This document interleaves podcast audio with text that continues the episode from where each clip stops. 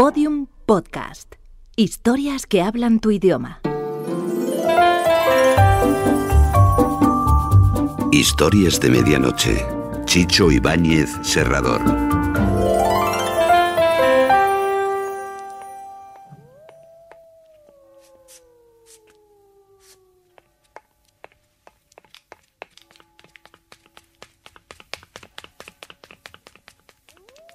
Historias de medianoche.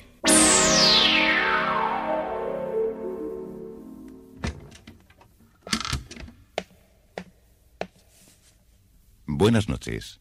La cadena Ser les invita desde este momento a entrar en la biblioteca del suspense. Adelante, por favor. Nos está esperando Narciso Ibáñez Serrador.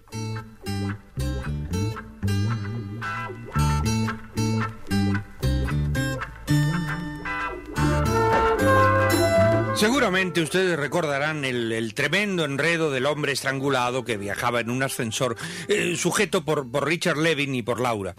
Eh, los dos mantenían el cadáver de pie, apretándolo contra las paredes metálicas. Pero, pero todo se había complicado con la aparición de un vecino del noveno piso que intentaba entrar en el ascensor. El ascensor está completo, señor. No cabe nadie más. Eh, Lo siento, pero estos ascensores tienen capacidad para cinco personas. Y ustedes son tres. Usted ve que estamos un tanto apretados. Imposible que tres personas llenen un ascensor. No, no, no, no, per- perdone, señor, un momento. No, no se confunda usted que aquí dentro somos, somos cuatro, no somos tres, somos cuatro.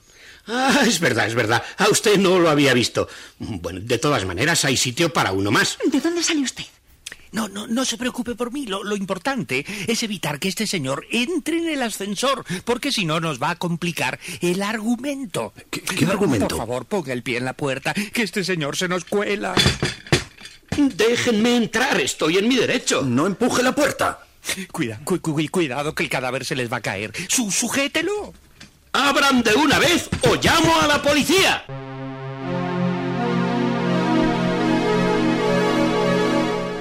Conflicto para cuatro. Un relato de Pablo de Aldebarán, con la actuación de José María Escuer, Rosa María Belda y Francisco Laoz.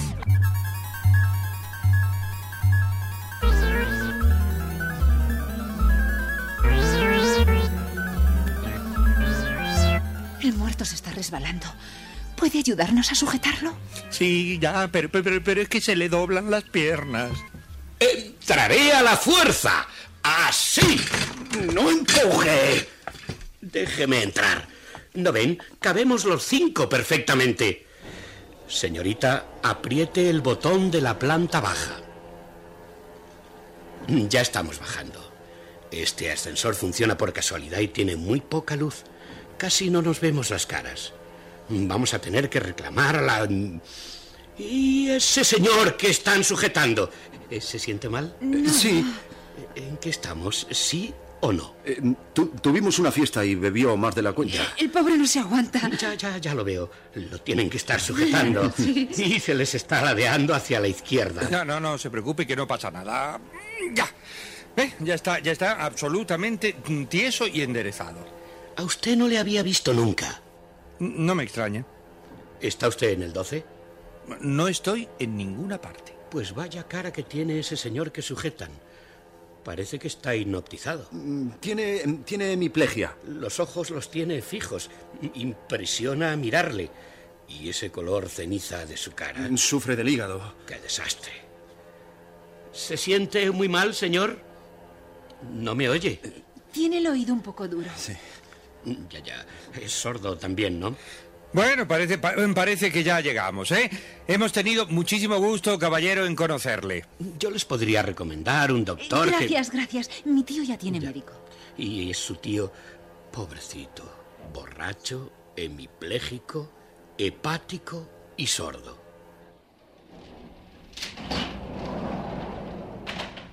¿Puedo ayudarles a No, llevar no, al- no, no, no, no, no. Eh, Gracias, muchas gracias. Y, y buenas noches. Buenas noches.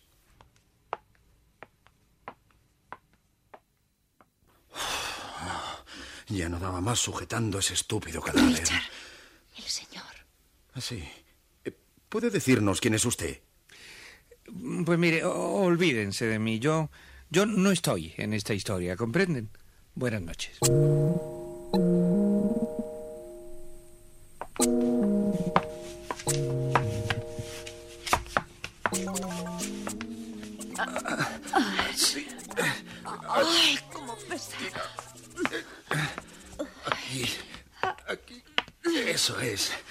Poco más, Laura. Sí. Tenemos que esconderlo en el cuarto de la caldera. Eh, con cuidado. Ahora suéltalo. Lo dejaremos aquí de momento.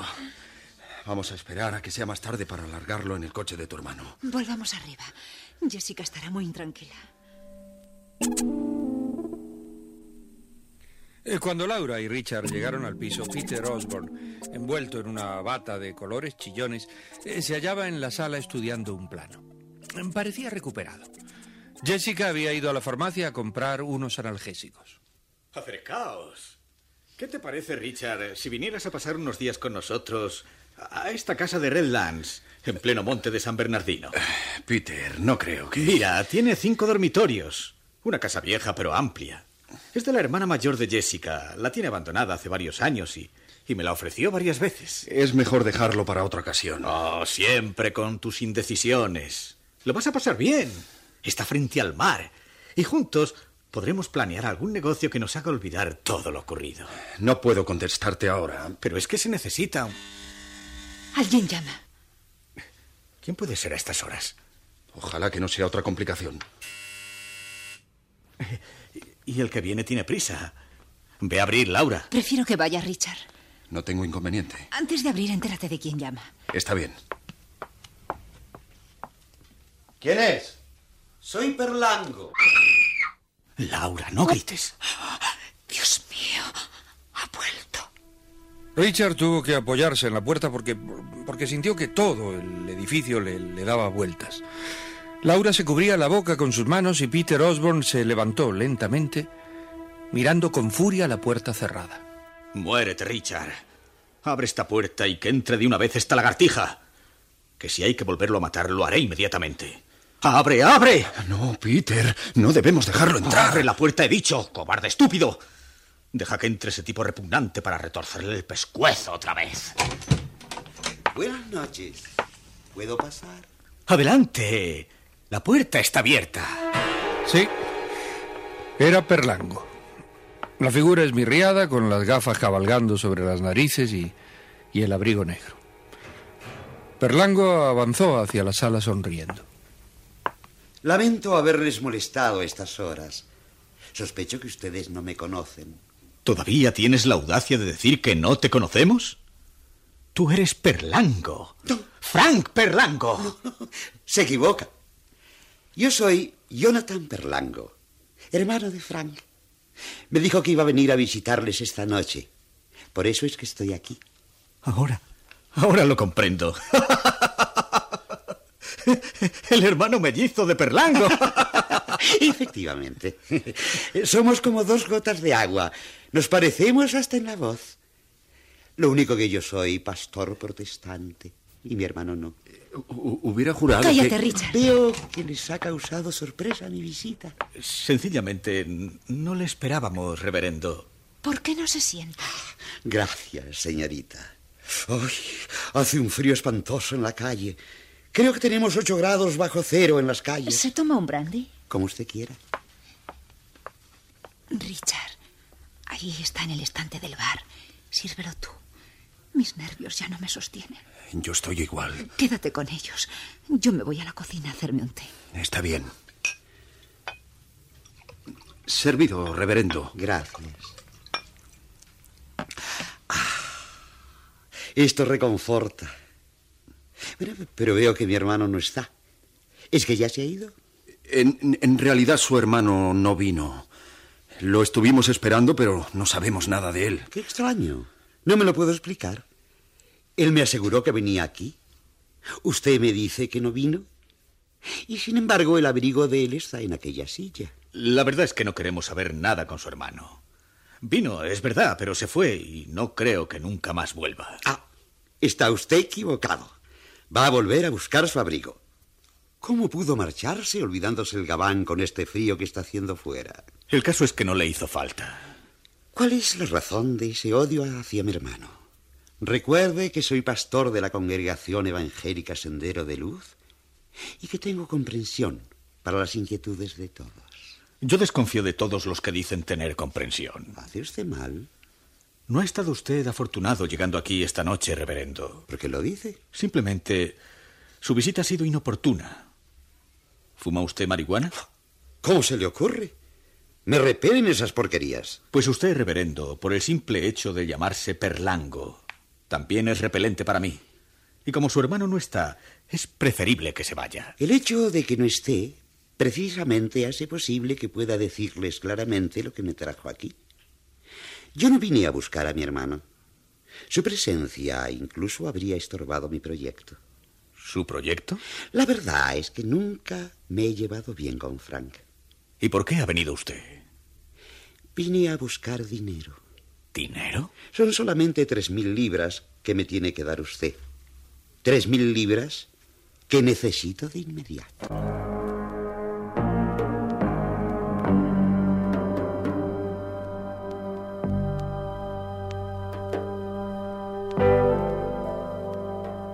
Después de esta interesante aclaración, el buen predicador del Sendero de Luz, Jonathan Perlango, se quitó su abrigo, se acomodó en el sillón y pidió otra copa de brandy.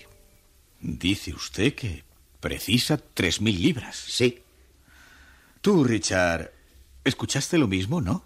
Efectivamente. ¿Puedo preguntarle, reverendo, el motivo de esa petición? Bueno, podría decirles que realmente no es ninguna petición. Dije que las necesitaba y que ustedes me las darían. ¿Es acaso para alguna obra de su congregación, el No, no, sendero? no, no, no, no, no. Por lo demás, yo ya estoy retirado de mis funciones de predicador. Hoy presenté mi renuncia. Aclararé el asunto en dos palabras. Tengo en mi poder documentos y ciertos bonos falsificados que ustedes, junto con mi hermano, me entregaron. Son parte de lo que les trajo dificultades con la justicia. Espero no tener que presentarlos a los tribunales para que inicien un nuevo juicio contra ustedes que le- les podría costar algunos años de presidio mayor. No, no, no. No pongan esa cara. Sí que es algo desagradable, pero no tengo ningún interés en perjudicarlos y les devolveré estos documentos y bonos siempre que mi hermano me dé dos mil libras y ustedes tres mil. Total, cinco mil libras es un precio razonable para no ir a la cárcel. ¿No les parece? Señor Perlango, ¿piensa usted en chantajear a su propio hermano? Mm. No tengo escrúpulos familiares. Mi hermano siempre se ha burlado de mi incapacidad para afrontar la vida. Quiero demostrarle que solamente he sabido esperar una oportunidad para poder ganar más dinero que él en toda su existencia. Señor Perlango, hace media hora creía que su hermano representaba lo más despreciable del género humano. Pero puedo asegurarle que he descubierto un bípedo que lo supera. Usted. Ah, no me ofenden los insultos. Mi hermano me dará el dinero y ustedes también. Dudo que su hermano le dé un centavo por esta extorsión. No se preocupe por él. Es muy cobarde. ¿De quién estáis hablando? Laura, déjanos solos, ¿quieres? ¿Por qué? Ya estoy aburrida en la cocina. Dame un cigarrillo, Richard. Laura, ¿qué has hecho? Beberme una botella de whisky. Era la única manera de soportar esta pesadilla. Y el señor predicador tendrá que escucharme, quiera o no. Cállate, quiera. Laura. Escuche, don reverendo. ¿Quiere saber dónde está su hermanito? ¿Sí? Laura, Te prohíbo que Su digas nada. hermanito está guardado en el cuarto de la caldera. Allí está, en la planta baja. Cadáver. Fiambre.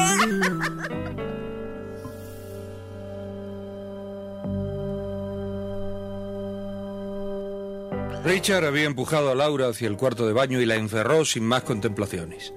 Laura siguió golpeando la puerta.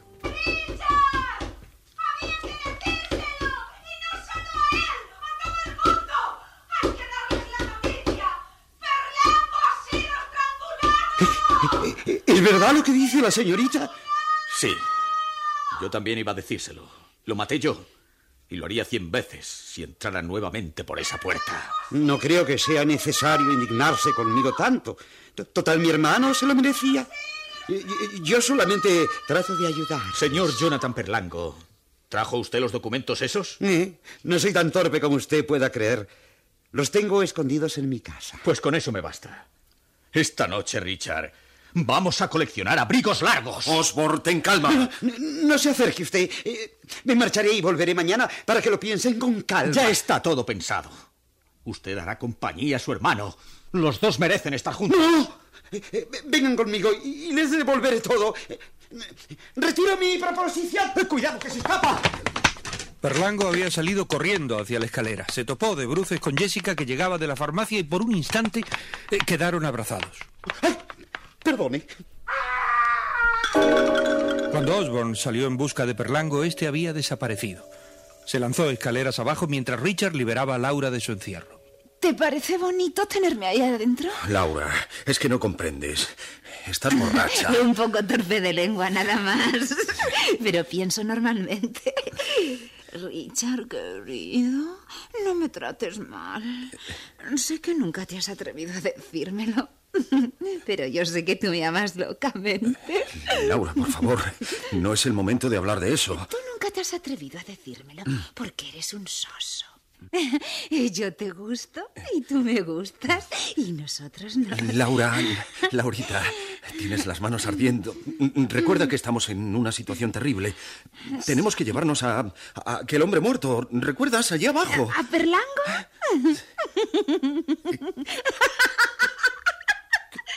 Ay, ¡Qué ridículo estaba dentro del cuarto de la caldera!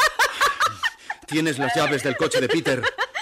Peter, Jessica y yo tenemos llaves del coche. Bien, e- entonces serénate, ¿eh? Tómate un café, mójate la cara y acompáñame, porque de no hacerlo ahora, cuando amanezca, descubrirán el cuerpo de Perlango e iremos todos al patíbulo. Bueno, pero dame un besito, Richard.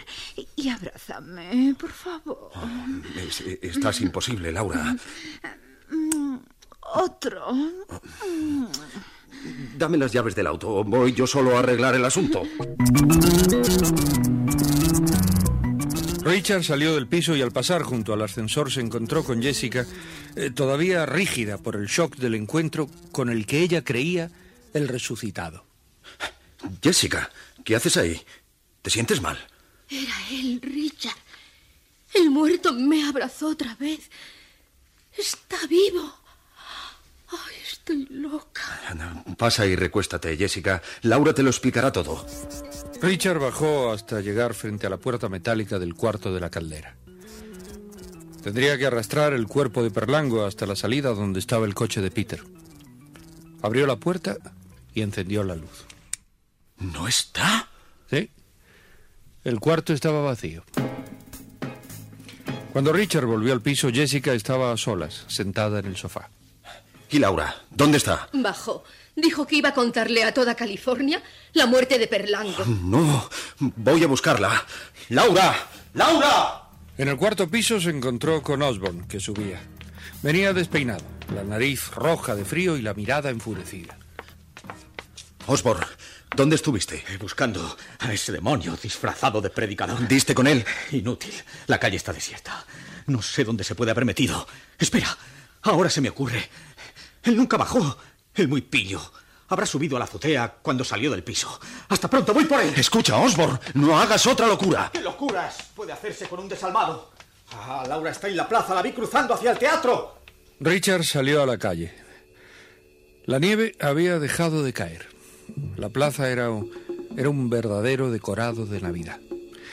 Cruzó el pequeño parque y se encaminó hacia el teatro que todavía tenía encendidas las luces de la fachada.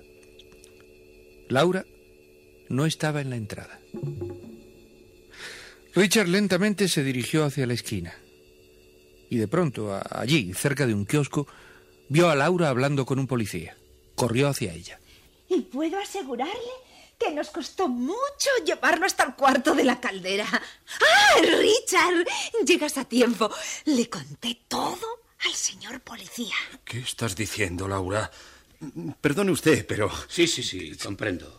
Esta señorita ha estrangulado a un individuo y lo ha escondido en un cuarto de calderas. Eh, puedo asegurarle. No que- me asegure nada, señor.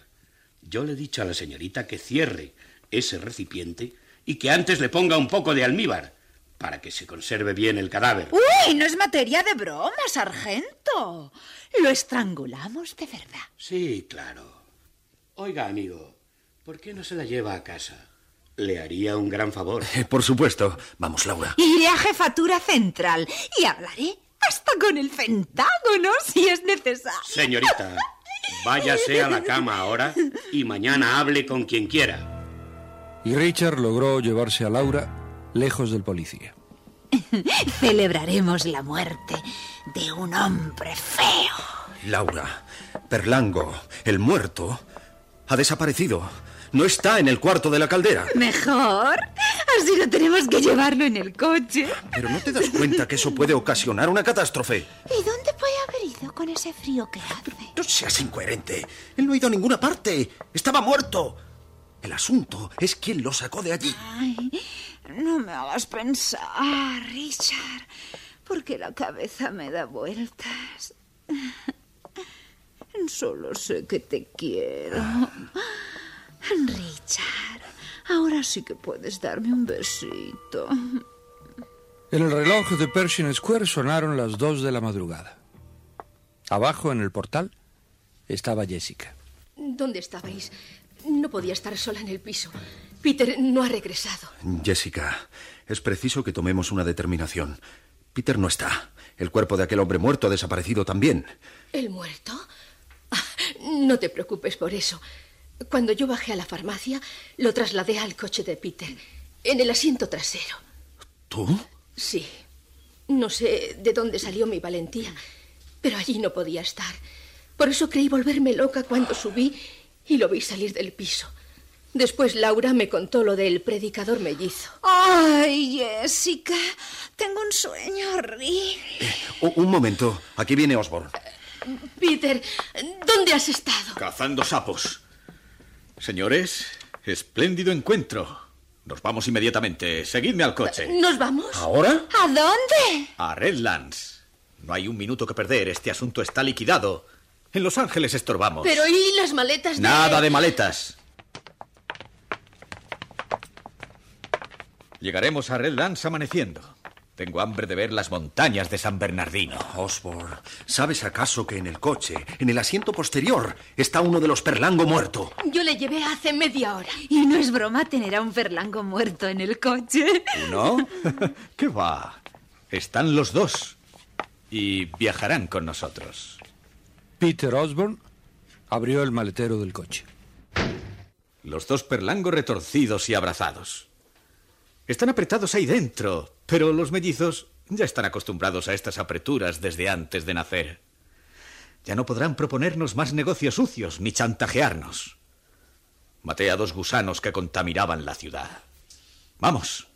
Richard, sube con Laura en el asiento de atrás. Y tú, Jessica, sube adelante. La gran laguna de Renlands nos espera. ¡En marcha!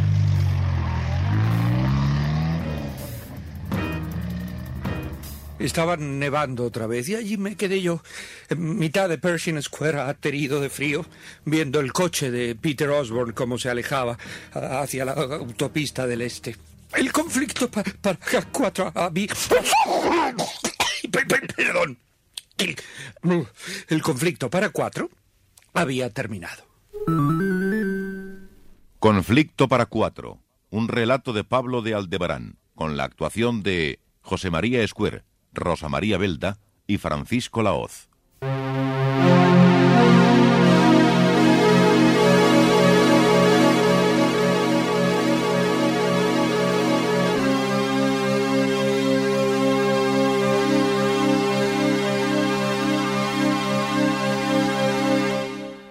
Historias de medianoche. Diariamente de lunes a viernes por la cadena Ser, una selección de relatos con los componentes del suspense y del humor negro presentados por Narciso e Ibáñez Serrador.